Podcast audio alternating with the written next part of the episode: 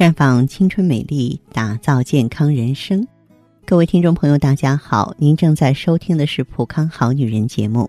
您有任何关于健康养生方面的问题，可以在微信公众号搜索“普康好女人”，普是黄浦江的浦，康是健康的康。添加关注后，直接恢复健康自测。那么您呢，就可以对自己身体有一个综合的评判了。今天的节目中呢，我们再和大家来严肃的聊一个话题，就是流产。嗯，咱们国家人口计生委科学技术研究所呢发布的一组数据显示，我国每年人工流产多达一千三百万人次，居世界第一。在我国每年人工流产总数当中，二十五岁以下的女性约占一半以上，大学生甚至成为人工流产的主力军了。低龄化的人群增多，人流。对女性身体造成不可挽回的伤害，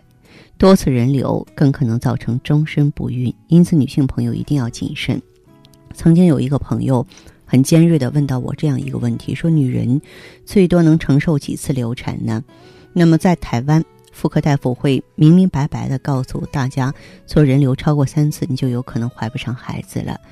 其实这个超过三次的话，我们是说的药物流产。啊，这是一个次数底底线，很多女性朋友啊，把这个药物流产呢看成是解决自己麻烦的救命稻草，认为那个没有痛苦，不需要休息，于是一而再再而三的使用。快去纠正你的认知吧！虽然呢，那小小的药片没有太大的分量，但是它对你身体的伤害依旧存在。孕期前两年最多不宜超过三次啊。嗯，这个而且呢，它的适合的人群呢，只有说是十八到四十岁，孕三十九天到四十九天之内，近三个月月经啊周期正常，没有用过雌激素之类的药物，你才可以用。还有这个西瓜树呢，不能超过两次，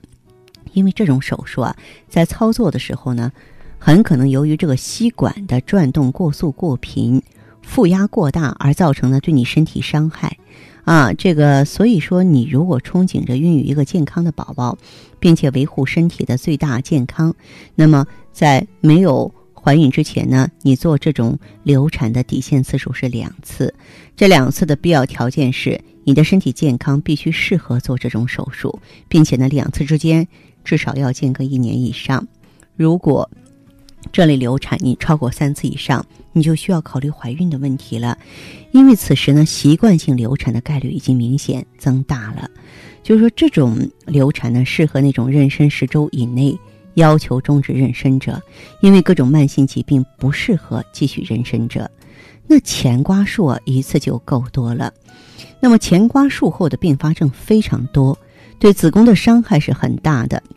现在呢，很多医院已经改成了由这个药物流产或延续至四个月啊进行的引产术来替代呢前刮术。如果你是几年前进行的前刮术，那么怀孕前请再仔细检查一下你子宫的健康情况，然后由医生呢说明你具体手术的时间和操作情况，一切无恙才可以安心准备做妈妈。那么你不要漠视前刮术对子宫的伤害，此类手术啊，尽量不要做一次已经算多了，否则你的子宫真的会恶狠狠地伤害你。就是说，妊娠十一到十四周要求终止妊娠者，或妊娠在十四周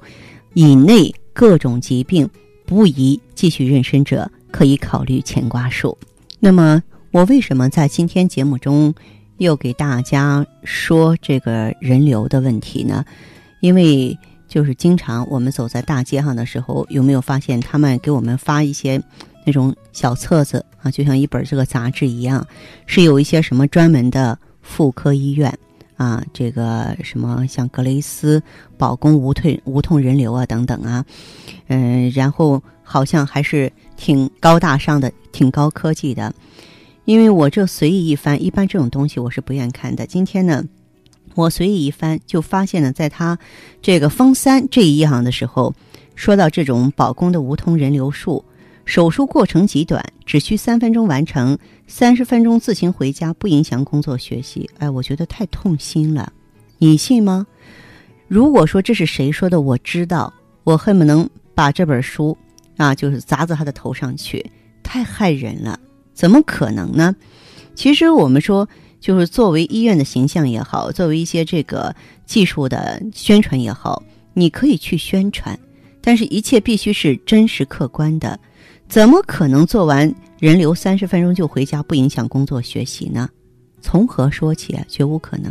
所以呢，大家呢要这个了解啊，这个人流的这种危害。即便是无痛人流，即便是这种所谓包装的高大上的人流，它对身体的伤害是一样的。该做小月子要做小月子，那么该啊这个定期复查要做复查，咱们千千万万不要忽略。好，这里是普康好女人，我是芳华，健康美丽专线正为大家开通，欢迎你马上拨打，号码是四零零零六零六五六八四零零零六零六五六八。也可以在微信公众号搜索“普康好女人”，普是黄浦江的浦，康是健康的康。添加关注后，直接恢复健康自测，您呢就可以对自己身体有一个综合的评判了。我们在看到结果之后啊，会针对顾客的情况做一个系统的分析，然后给您指导意见。这个机会还是蛮好的，希望大家能够珍惜。今天节目就到这里，我们明天再见。